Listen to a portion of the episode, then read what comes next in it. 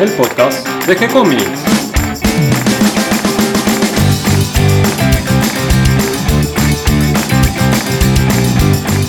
Muy bienvenidos a un nuevo episodio de G-Comics, hoy con la compañía de Mario Working. ¿Cómo estás Mario? Hola, buenas noches, ¿cómo estás Gonzalo? Y nuestro jugador principal en este partido, Claudio Díaz. ¿Cómo estás Claudio? Muy bien, muy bien, muchachos, ¿cómo están ustedes? Muy bien, ¿te viniste con la barra brava de Camerún? claro, claro, con los consultores. Porque hoy vamos a hablar de Chicas de la Jungla, un tema propuesto por vos, Claudio, así que todos los centros te los vamos a mandar a vos para que hagas los goles. ¿Y, qué te parece si, si empezás este partido? Dale, como no. Me pareció interesante porque es un tema que no se ha tratado mucho. Eh, hoy está medio olvidado, no hay muchas heroínas que tengan sus aventuras en la selva, pero durante 20 años por lo menos aproximadamente fueron furores eh, en Estados Unidos y en todas partes del mundo. Eh, en Estados Unidos sobre todo hubo comic books dedicados a, a historias de la selva y muchas chicas protagonistas, y acá en Argentina también hubo, hubo en Chile, hubo en Francia, hubo, hubo muchas, en México en Italia. Pero tuvo sus comienzos en la literatura. Claro, por supuesto. Eh, podríamos decir que el personaje que lanza a, la popularidad del género en realidad es un hombre que es Tarzán de los Monos. En los años 30 aparece la historieta Tarzán de los Monos y se consolida el género selvático. Al mismo tiempo aparece Jim de la Jungla, que con un tema parecido pero situado en otro lugar, Tarzán estaba en África y Jim de la Jungla en el sudeste de Asia, eh, los dos vivían eh, aventuras en la selva. También es cierto que Tarzán se había criado en la selva, mientras que Jim era un cazador que se había acostumbrado, había aprendido a, desenvolverse en la selva. Ese sería el puntapié en la historieta, pero en realidad el tema es anterior. Eh, podemos retroceder unos cuantos años y nos encontramos con el primer Tarzán de la literatura, de Edgar Rice Burroughs, que aparece por primera vez en 1912 en la revista Pulp All Story Magazine. Eh, ahí diríamos que es el, inicio de Tarzán y de los hombres de la selva. Pero ya existían criaturas criadas, criadas en la selva, en la literatura. Sin ir más lejos, podemos ir a Rudyard Kipling, eh, con su libro de las selvas vírgenes, que todo el mundo conoce, eh, que es de 1894, o sea que es todavía más antiguo, y todo el mundo conoce a Mowgli, su historia, ya sea por la película animada tan famosa y tan buena de Disney, como todas las adaptaciones con actores que se han hecho antes y después. Eh, pero hay todavía anteriores eh, referencias a, gente criada en la selva, niños criados por animales y, luego eh, viviendo aventuras para imponer el orden en la selva o para defender a la selva misma. En 1889 tenemos la novela de Henry Reader Haggard, que es La esposa de Alan, eh, en, este, en esta novela, que casualmente para, esta, para este informe releí porque es apasionante, creo que es la tercera vez ya que la leo, eh, Alan Quatermain, el famoso cazador de las minas del rey Salomón, se ve eh, escapando de unos surubíes, unos, unas tribus surúes, impulsado hacia el norte, hacia el centro de África en realidad, desde el sur de África hacia el centro, y acompañado por un hechicero brujo llamado Indaba Sindhi, uno de los mejores personajes jamás creados en la literatura de aventura, gran brujo, gran, gran personaje, eh, y van a parar a un lugar donde encuentran un lord inglés con su hija que, estaban que habían escapado de la civilización y vivían eh, con algunos eh, nativos y en constante lucha con unos mandriles. Y la razón de esta lucha con los mandriles era que en una de sus excursiones este lord inglés había descubierto, con su hija, habían descubierto que los mandriles tenían a una beba humana y la estaban criando con ellos. Entonces, claro, la tratan de rescatar, pero la nena ya se había criado y ya se había eh, transformado casi en una criatura salvaje. Entonces, les costó bastante volverla a civilizar, a civilizar y nunca terminó de ser civilizada completamente. Le pusieron por nombre Hendrika y el personaje eh, es descrito por, por el autor, por Rider Hagar, como eh, una chica humana de unos 16, 17 años, pero que extrañamente ha copiado rasgos, costumbres y poses de los mandriles. Eh, y bueno, toda la, narración trata del el conflicto entre esta persona eh, y, el protagonista, porque el protagonista está enamorado de Estela, que es la que crió, recuperó a la civilización a esta, a esta chica. Y esta chica está celosa porque no entiende lo que es el amor humano y para ella necesita estar siempre con, con, con Estela. Eh, bueno, la cuestión no voy a desentrañar la historia, simplemente quiero que, quiero ponerla acá en esta nota y, que la gente la conozca porque realmente es una de las mejores novelas escritas por Alan Quaterman, más concisa, más directa y con los mejores personajes. Así que bueno, Hendrika sería la primer mujer mono de, la literatura. Y como bien señaló Mario eh, fuera de, en off, digamos, eh, nosotros también tenemos aquí un, escritor en Argentina, Guillermo Enrique Hodgson, que en 1904 publicó una historia, un romance de aventuras ambientado en Guyana, que se llamó eh, Mansiones Verdes o Green Mansions, en el cual un viajero de nombre Abel cruza sus, su camino, sus pasos con una joven criada en la selva, de la cual se enamora, llamada Rima. Pero bueno, siempre va a estar este amor eh, eh, dependiendo de las dos crianzas distintas del occidental y de la mujer de la selva, y además eh, el constante peligro y aventuras que van a vivir en la selva amenazados por distintos eventos y enemigos. lo que pasa es que como Hudson es ornitólogo, esta vez de, hablar el lenguaje de los monos, habla el lenguaje de los pájaros, me parece. Claro, tenés razón. la formación profesional. Sí, sí, sí. Bien, eh, creo que todo este mundo que, se presenta ya en estas novelas de, aventuras en la jungla, eh, los monos, los cazadores, los exploradores, tiene que ver también con, la exploración de África que, se hizo en siglo XVIII, em, da origen a, todas estas historias, tiene que ver también con, los, eh, con la esclavitud, con, con las este, cacerías para, para obtener esclavos para vender y bueno, se va desarrollando en paralelo a, este, a estas historias reales y también un poco crueles, eh, todo este mundo que en realidad es un mundo de, fantasía e imaginario que, va llenando la literatura y que después se va trasladando hacia la historieta. Lo interesante de, estas chicas de la jungla es que, que da origen a, las primeras heroínas de la historieta, eh, y además a la primer heroína que, tiene su propio título. Exactamente. Porque el primer personaje de, historieta que yo tengo entendido que, entra dentro de, este, de esta clasificación de las chicas de la jungla es Gina, la reina de la jungla, que se publica en el año 1938-37, porque hay hay distintos datos, creo que hay una confusión. En 37 creo que no, el problema es que 37 se publicó primero en Inglaterra, un año antes en Estados Unidos, por eso tener los dos datos. Sí, en realidad se publica, por lo que pude ver, eh, en el año 38, em, en la revista Wax, que creo que la confusión viene por el número en el que hace aparición eh, esta historieta. Yo tenía que Wax salió en el 37, pero ojo, me puedo equivocar, y que 38 la sale como Jumbo Comics. claro, sí, yo tengo ese dato también, en el 37, pero también es cierto que estas revistas eh, a veces salían, a veces reimprimían material que había salido un año antes, eh, y nunca queda claro, a veces se redistribuían las revistas mismas, e incluso tampoco queda claro quiénes fueron los autores. Acá yo tengo los autores tentativos, eh, son incertidumbres propias de una industria que recién empezaba y que además contaba, para contar siempre con los derechos de todo, eh, mantenían, bueno, eh, todo bajo llave, eh, e incluso, o sea, los nombres de los creadores y la fecha de creación también para poder manejar después la aparición del personaje en otras revistas. Lo interesante de estos personajes es esa mezcla de lo salvaje con, con lo femenino. En esta primera historia de Gina, hay una, escena donde Gina mata un, un león y luego eh, ella salva a, Bob, creo que se llamaba el, personaje masculino de esta historia.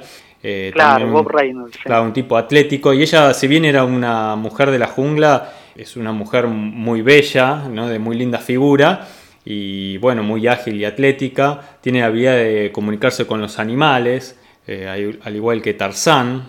Claro. Y lo interesante es que ella eh, lucha con, eh, con, un león, pero él luego mata a una pantera y ella con la, con la piel de la, del, leopardo, perdón, no una pantera, un leopardo, se hace un, una ropa como, como a la moda. y hay, un, hay un chiste sobre, sobre ese tema de que ella, este, si bien es una mujer de la jungla, igual tiene esa parte femenina de, estar atenta a cómo se viste y, a la moda. Mm. Bueno, la cuestión que sí, eh, los creadores tentativos son Will Eisner y Jerry Eager.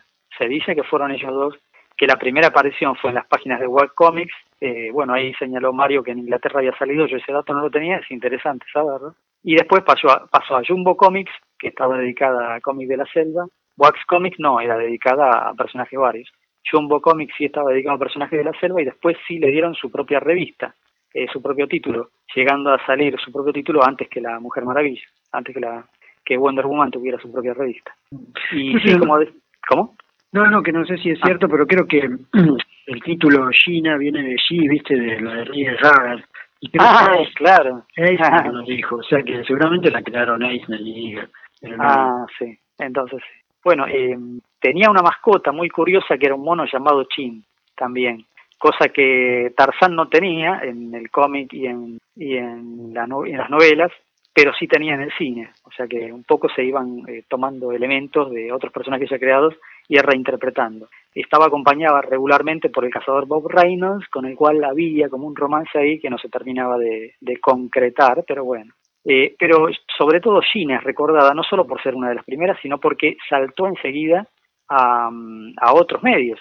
Eh, tuvo serial, no, perdón, tuvo serie de televisión eh, Gina, allá en el año 55, eh, 26 capítulos para televisión en blanco y negro, que algunos se pueden encontrar en YouTube y son bastante curiosos y divertidos dentro de todo de ver.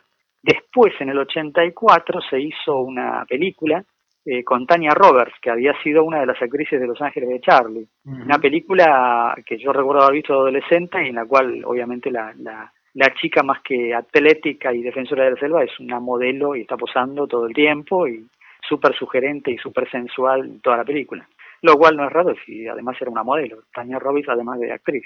Eh, y esta película es curioso porque tuvo éxito en la India. Eh, y entonces eh, en su momento se crearon varias producciones de Bollywood basadas en personajes femeninos en la selva, por supuesto la selva de, la India, ¿no? Lo que no sabemos si esas películas tendrían números musicales y sería interesante. seguramente que sí, seguramente que sí.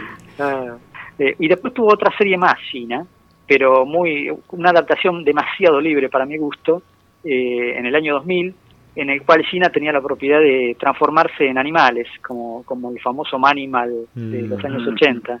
La verdad que me parece que no hacía falta para hacer una serie de una justiciera de la selva, pero bueno, eh, los tiempos cambian y los personajes también.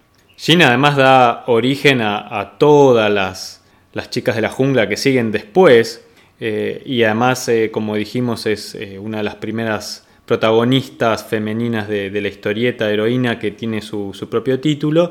Y eh, también por esta época surge otra chica de la jungla que se llama Fantoma.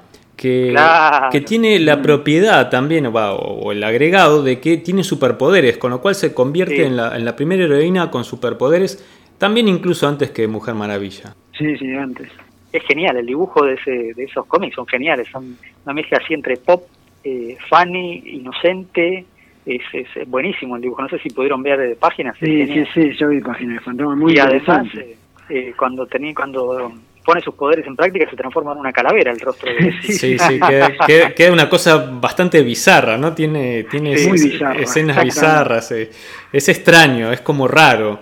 está está muy bueno y muy adelantado también para la época. Sí, muy pop, es muy como un cómic de los 60. Claro. Claro, pero estamos hablando de los 40, o sea claro, que es muy precursor.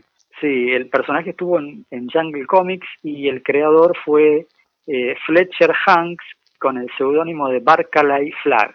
Eh, y los poderes que tenía era, además de cambiar su aspecto, que podía transformarse en otras cosas, podía volar, podía hipnotizar animales, contrarrestaba la gravedad, o sea, para los objetos, no para ella, y generaba ondas de poder, eh, o sea, tenía de todo, bueno, tenía una, una variedad bastante interesante de poderes. Hay una historieta en la cual lucha contra unas mujeres que montan tigres y quieren matar a todas las mujeres de la selva, no, no me acuerdo muy bien por qué, eh, y lo curioso es que montan tigres las enemigas, pero de pie, como si fueran la secuya del circo.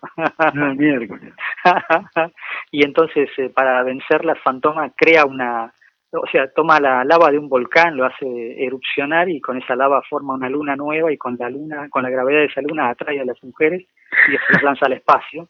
Y las hace chocar contra Marte. Por las dudas, ¿no? si no alguna viva. Sí, después a medida que avanza la historieta va perdiendo sus poderes, ¿no? Y se va convirtiendo como en un personaje más, sí, sí, más normal, más, más de la selva. Una chica de, una chica de la selva regular que creo que es que descendiente de los faraones o algo por el estilo. A diferencia de estos personajes que, que, nacen en la historieta, hay otro personaje que se llama Nyoka. Claro. Que ella sí lleva el título de Jungle Girl, eh, que es del año 41, pero que nace en el cine primero, en forma de, serie para cine. Sí, exacto. Eran esas series continuadas de media hora, capítulos de media hora, que la dejaban siempre en peligro al final y se salvaban en el capítulo siguiente. Pero luego pasa la historieta y mm, se publica por bastante tiempo.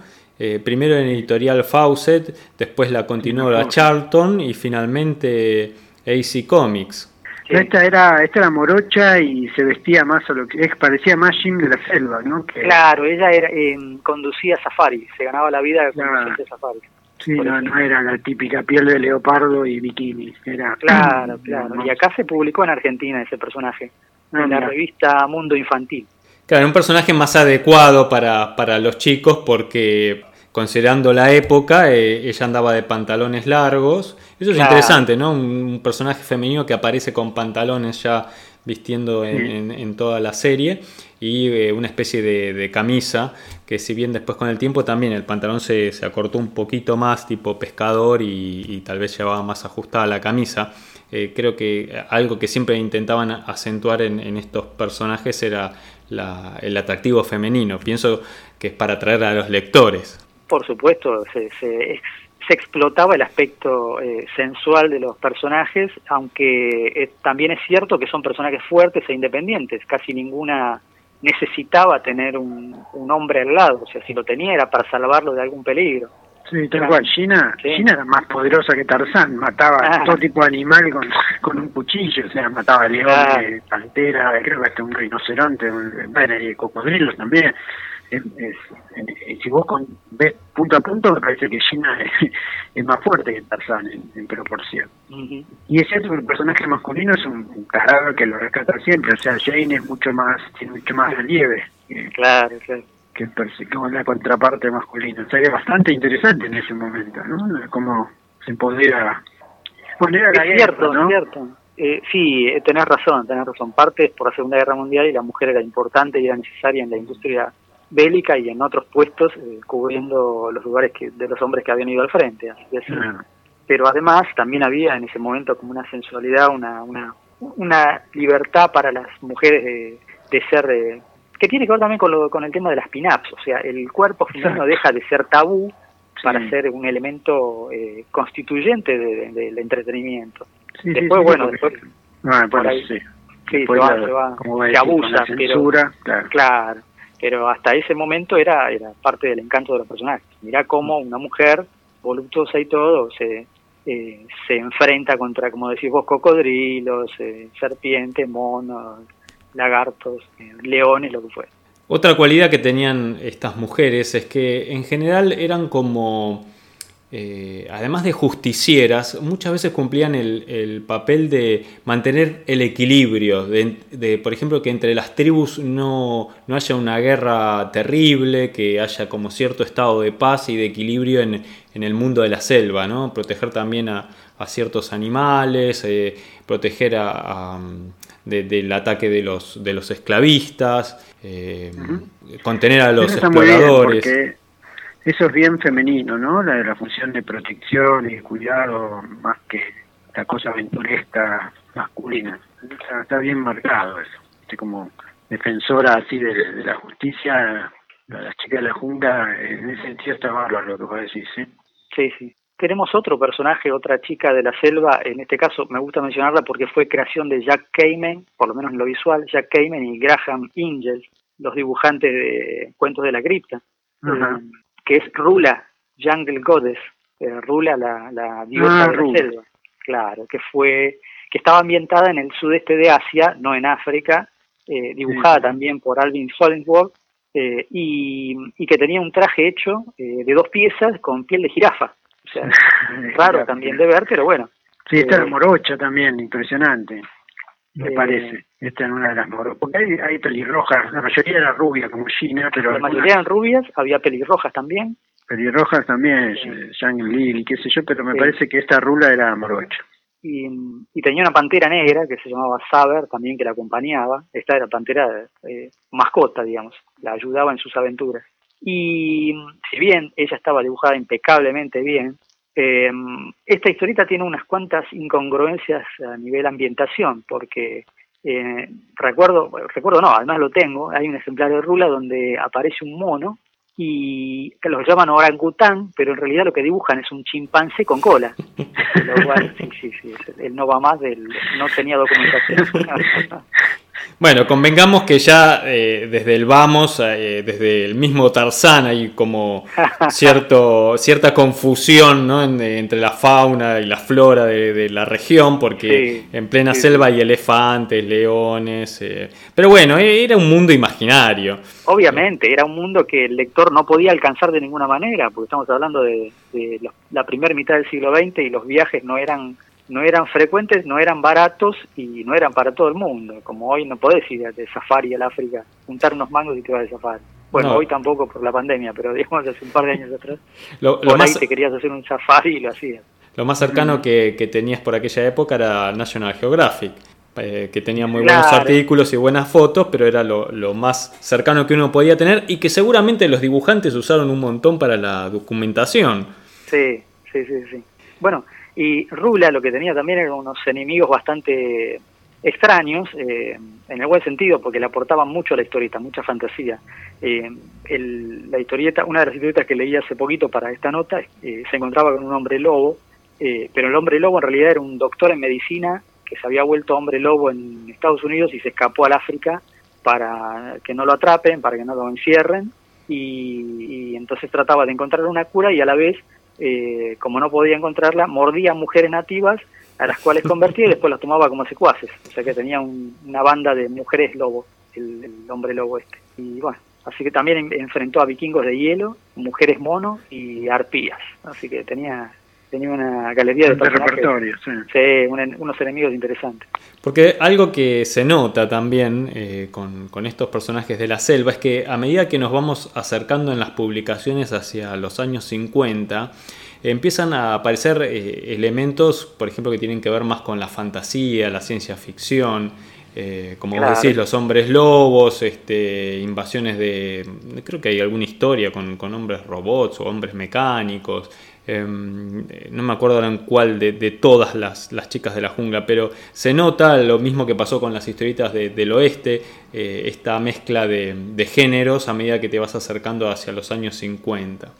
Otra cosa que me llamó la atención de, estos personajes femeninos de la selva es que, em, a, ver, Tal vez ustedes me puedan dar algún nombre, pero en ninguno de estos personajes, como dijo Mario, son todas rubias, pelirrojas, pero ninguna es negra, que sería lo más normal en una chica de la selva. Claro, es cierto. Porque aparecen personajes negros, pero en general en China son, son como colaboradoras o enemigas, pero nunca. no hay bueno, cierto, no hay protagónico. En Cave Girl está, hay un pigmeo que le pusieron en inglés de nombre Bobo, eh, y que es como el compañero, pero el compañero humorístico, es el comic relief de la historieta. O sea que sí, está eh, con ella, pero no es un personaje que destaque por sí mismo, sino está para favorecer el humor. Bueno, y por los años 40 hubo un montón de títulos, eh, no sé si quieren nombrar o detallar algunos más de los títulos publicados en Estados no Unidos. detallar, digamos, no nos, no nos alcanzaría el tiempo para detallar, pero mencionar sí. Por ahí la Panta Princess o Princess Panta, que sé yo, es una de las más, que yo, las pocas que pude conseguir para leer. Claro. Tenía una contrapartida de Tarzán que se llamaba Kanga y ella era la... Ah, Tanda, es genial, sí, Tanda es brillante, pero además estaba dibujada por... Espera que me lo anoté porque nunca me acuerdo el nombre. No me son, son buenas las historias. Raymond Everett Kingsley, un señor dibujante, y me pongo de pie, un señor pintor además. Mm. Eh, Raymond Everett Kingsley, era impresionante, sí. Eh, Taanda, White Princess of the Jungle, lo cual viene a confirmar lo que acaba de decir, claro, Gonzalo. White Princess of the Jungle, que quede, que quede en el título. y bueno, y esta chica después le cambiaron el nombre a Tarinda, no sé por qué, que tiene que ver con esto de las republicaciones, para que parezca un personaje nuevo y republicaban las mismas historietas de antes, pero con el nombre de Tarinda.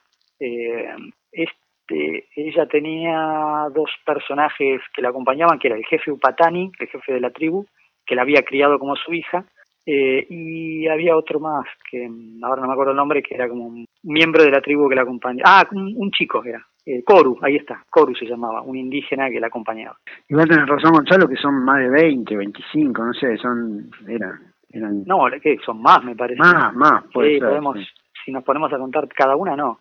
Eh, pero Tanda sí hay que mencionarlo. Eh, después la otra era Judy de la jungla, también. Judy, que en realidad es de la película, o sea, es, es la derivada, si no me equivoco, de Green Mansion, la de Hudson. Eh, ¿Judy? no, esa era Rima, esa era Rima. Rima tuvo historieta también. Eh, sí, Rima, tenés razón. Pero Judy, Judy estaba basada, entonces me confundí yo, sí. No, Judy era, eh, bueno, es una de las, creo que era pelirroja, ¿no? Sí, exactamente, era pelirroja. Judy era una de las pocas que fue pelirroja y además tenía un vestido que parecía un vestido de noche al que le habían roto abajo, o sea que vestía a la moda de, los cavernícolas, pero era un vestidito piola, piola, pero roto en la parte de la falda, o sea, eh, desflecado, digamos. Eh, y tenía también un mono de compañero que se llamaba Chan, un elefante y una pantera. Ah, y tenía un, un enamorado que se llamaba Pistol Roberts, eh, pero ella, como al padre lo habían matado eh, en el África mientras cazaba mariposas, se cruzó con unos cazadores furtivos y le pegaron un tiro. Eh, entonces ella odia a todos los hombres. Eh, su característica es que odia a todos los hombres, pero siempre aparece este Pistol Roberts que le mueve un poco el, escenario, pero ella nunca nunca le da bola. Aunque le gusta, no le da bola, no, no lo quiere admitir. Y otro detalle de, de Judy es que algunas de sus historietas fueron dibujadas por Frank Frazetta. Ah, tenés razón, sí, sí, sí, sí, sí. El género del dibujo de, las chicas de la selva que, exige una gran habilidad como dibujante porque tenés que hacer eh, eh, bien los animales, bien la vegetación y bien a la figura femenina. Eh, así que es un, lindo género para que se luzcan los buenos dibujantes. Este género se fue extendiendo por los distintos países, en muchos casos con, republicaciones del material norteamericano, que como vos decías Claudio, le, les iban cambiando los, títulos, eh, pero también este, con creaciones propias. Eh, por estas zonas, eh, ¿ustedes qué saben que se publicó? Y para mí la más famosa, la más conocida y la que uno debería leer en lo posible si encuentra ejemplares es Magua de la Jungla. Me parece una enorme creación con unos guiones fabulosos, muy bien escritos, dignos de la literatura, te digo, en la, en la narración, ¿no? en, en la forma de contar las historias, porque si bien Magua de la Jungla es una heroína del Amazonas que lucha capaz con enemigos medio traídos de los pelos como todas sus antecesoras, la narración, los guiones de Juan Marino y de Eva Martinic son una maravilla. Estos Juan Marino y Eva Martinic habían sido guionistas también de Doctor Mortis en Chile. Mm, la revista se llamó Jungla en Chile y duró unos 4 o 5 años más o menos en publicación, casi 200 números. Estamos hablando de los eh, años 60, fines de los 60. 67. Eh, Magua de la Jungla aparece dentro de la revista Jungla como un personaje más, medio a ver qué pasaba, en 1967. Pero tuvo la suerte, de, además de los guiones de Juan Marino, Eva Martinique y algunos otros más que ahora no me acuerdo, de tener dibujos de Juan Francisco Jara y portadas también de Lincoln Fuentes y de Juan Francisco Jara. Este Juan Francisco Jara es un dibujante impresionante que después se hizo pintor también, famoso por los cuadros que pintó, eh, y tenía una, una anatomía y un dibujo de una interpretación de la selva muy, muy realistas. Se podría decir que era de la escuela de Arturo del Castillo, ese tipo de trazo detallado, mm. de pluma fina, con mucha rayita, eh, impresionante, una delicia para, para los ojos.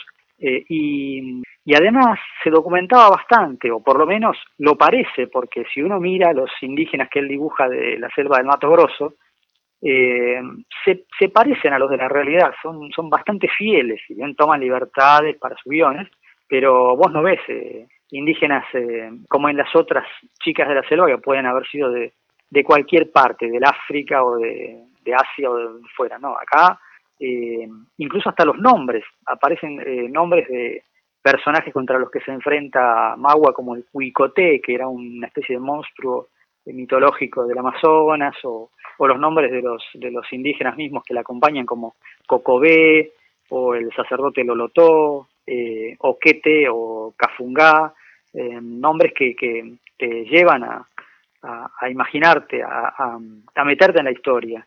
Ella estaba acompañada de dos jaguares también, o jaguareté, si queremos llamarlo bien, como sería, Uya y Isaac, que eran inteligentes y la acompañaban y, y ella se podía comunicar con ellos. Y además tenía una banda de tururús, que son unos, unos pájaros, unas aves, que hacían de centinelas y sobrevolaban la selva y le avisaban de todo lo que pasaba.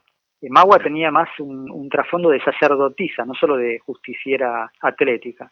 Ella era la sacerdotisa de la silla del diablo, que era una especie de ruinas con una torre en pie que quedaban en medio de Mato Grosso, que con el correr de los números, porque eso también es casi una saga, porque cada número te va llevando a otra cosa, eh, se descubre que mm, había sido fundada por hindúes o, indios que vinieron en un nau desde la India a traer la civilización al Amazonas y Magua viene a ser descendiente de ellos. Por lo menos en, los primeros 100 números se interpreta que Magua es descendiente, igual que el sacerdote Loloto, de estos eh, indios que vinieron a civilizar acá el Amazonas.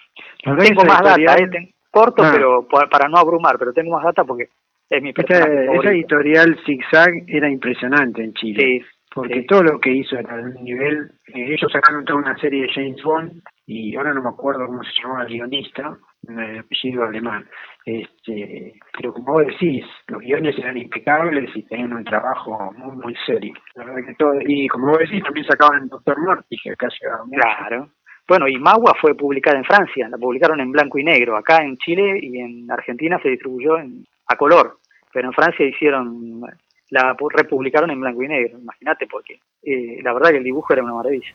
Me gusta esta idea de Magua de traer el personaje de la selva que habitualmente transcurría en África, traerlo al Amazonas con, eh, con los animales de, del Amazonas, la vegetación del Amazonas. La, verdad que es, es, una linda idea, ¿no? Se puede hacer con otros géneros también. Sí, tal cual, tal cual. Y además eh, había, había un, interés de hacerlo creíble, porque en, una, en un momento se encuentra con unas Amazonas que son descendientes del King. Y yo le había comentado a Mario y lo curioso que me resultó encontrar que hablaban eh, una especie de, de, noruego o sueco, eh, y, en el texto te aparecían los globos de las Amazonas hablando en algo parecido a, noruego, lo cual eh, podían haber hablado cualquier cosa, un idioma inventado o, decir que no les entendían y basta. Pero no, los, los guionistas se tomaban el trabajo de, recurrir a, a, las fuentes a ver qué, qué, le podían agregar para que el personaje resultara creíble.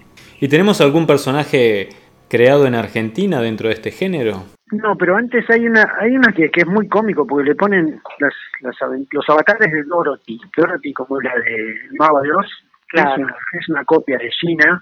Yo no conseguí la revista, porque una revista se llama Spring Junior, que no era de las más...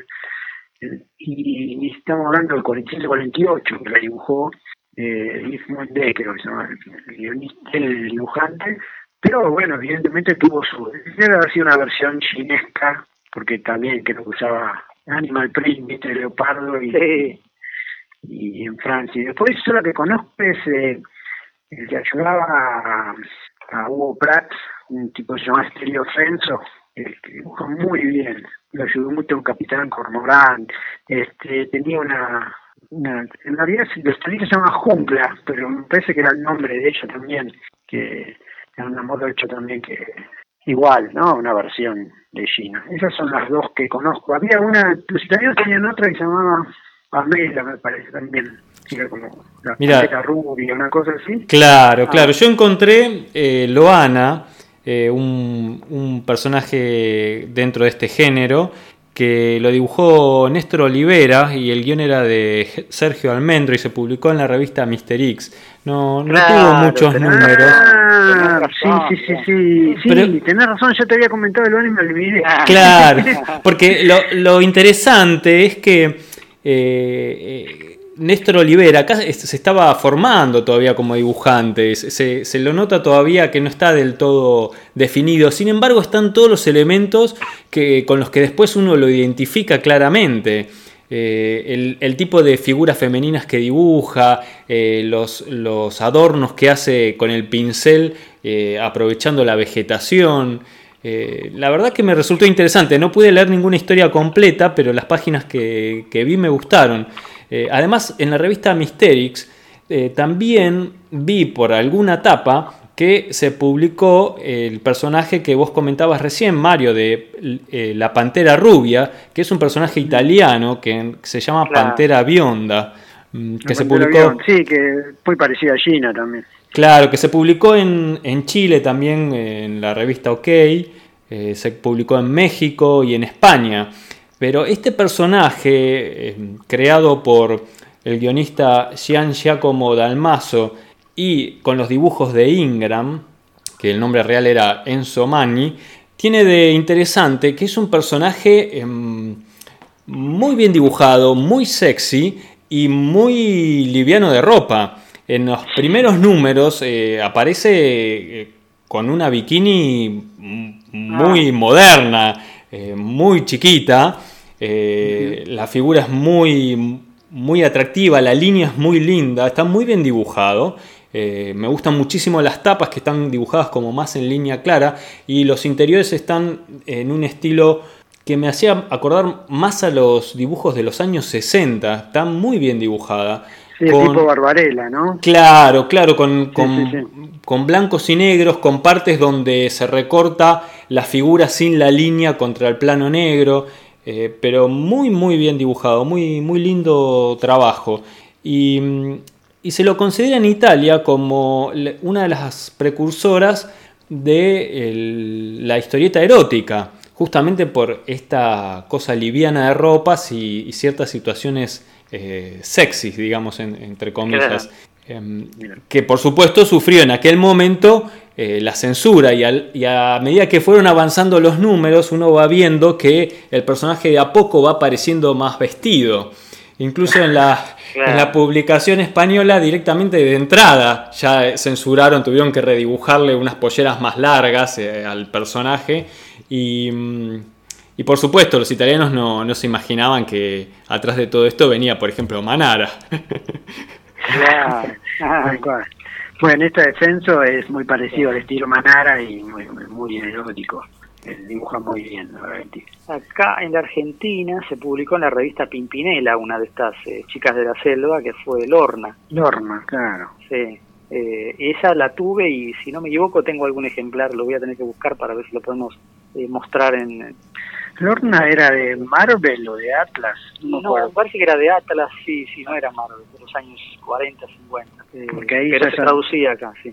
Y supongo que algo de haber sacado Novaro. No, pero Marvel, la, la famosa de Marvel es, ya acercándonos en el tiempo, en 1972 publicaron Yana la Diableza. Ah, Yana, sí. Claro, creación de George Tuska y Carol Sewling, con portadas de Jim Steranko y John Buscema en ese momento. Carol Sewling era una guionista, en ese momento la, la oficina de Marvel lo que quería era crear personajes femeninos con autoras femeninas para ver si atraían al público femenino. Así que bueno, ahí apareció Jana la Diableza, una especie de Tarzana femenina. Sí, que si vos ves las tapas de, de la Pantera Rubia, eh, vas a ver qué similares que son a, a las imágenes que ves de Yana muchos ah, años después.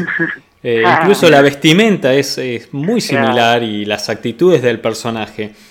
Eh, se adelantó muchísimo eh, Ingram con el dibujo. lo interesante de Yana para mí es que la, historia sea escrita por una guionista, cosa que es rara en la historieta. No tenemos muchas guionistas, hay menos guionistas que dibujantes.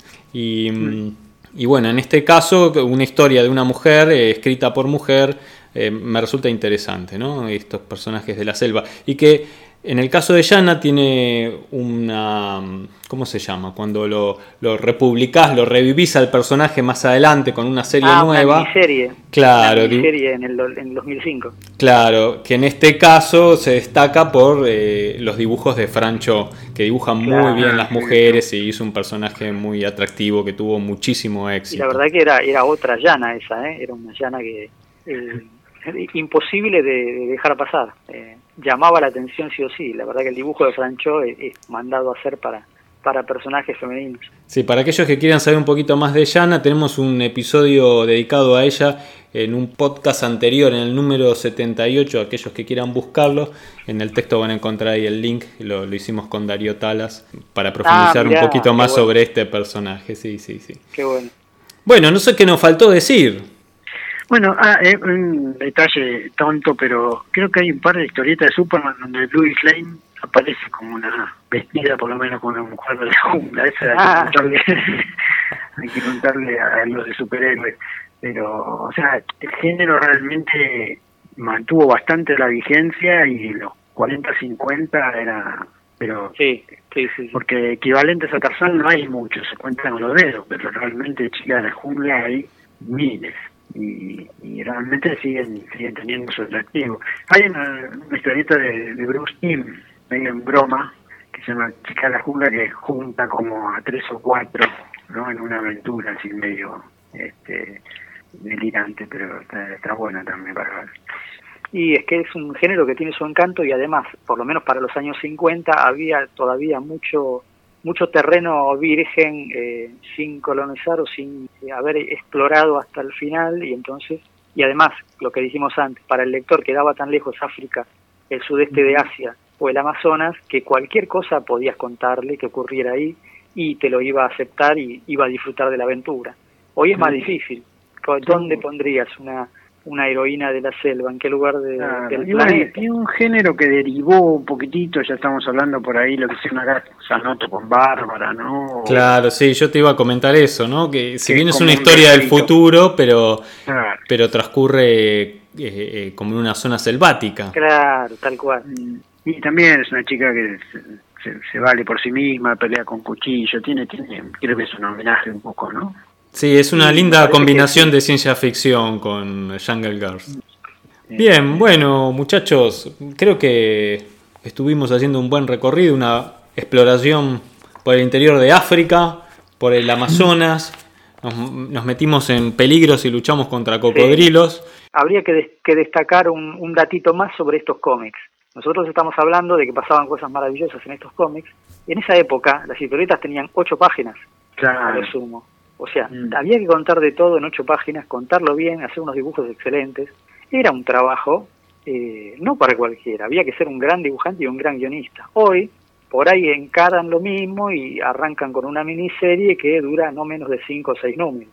Pero hacerlo en ocho páginas, eso era un, era un mérito. Por eso eh, es bueno que los lectores de hoy se acerquen a, a estas revistas antiguas de los años 40, 50 y 60 y, que vean lo que se hacía, porque más allá de que obviamente estéticamente están un poco atrás, pero mm, era un trabajo, un trabajo brillante y que, que hoy día se podría tomar como ejemplo para, para reelaborarlo.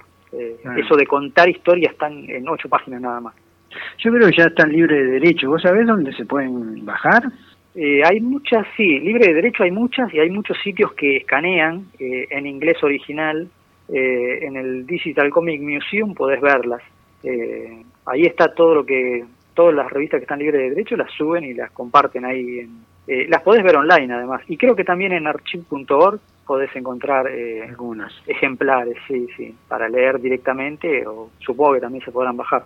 Bueno, vamos a poner los links para aquellos que quieran leer que quieran ver un poco más a estos dibujantes maravillosos. Vamos a acompañar el texto que escribiste vos, Claudio, que creo que tiene bien claro los nombres y eh, cuáles son las historias, los distintos personajes, algunos que tal vez pasamos más por arriba tienen eh, algunos datos más detallados eh, que estuviste investigando. No, se puede en, tan poco tiempo. Son muchísimos y, bueno, además vamos a acompañar con imágenes como para ilustrar un poco todo esto que estuvimos hablando. Para aquellos que, quieran saber un poquito más, pueden ver entonces el texto que acompaña el audio. Eh, creo que ahora sí, quedó bastante completo. Me, dieron ganas de ponerme a dibujar alguna historia en la ah. selva con las chicas. Eh, me dieron ganas de, de inventar alguna historia, ¿por qué no?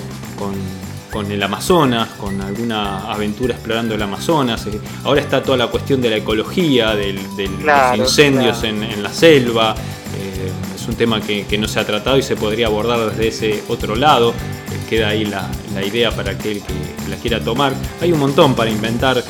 me encanta esto de recorrer géneros, tal vez un poquito olvidados, para revivirlos y ¿por qué no tomarlos y combinarlos nuevamente con alguna historia nueva? Muchas gracias Mario, muchas gracias Claudio, me encantó.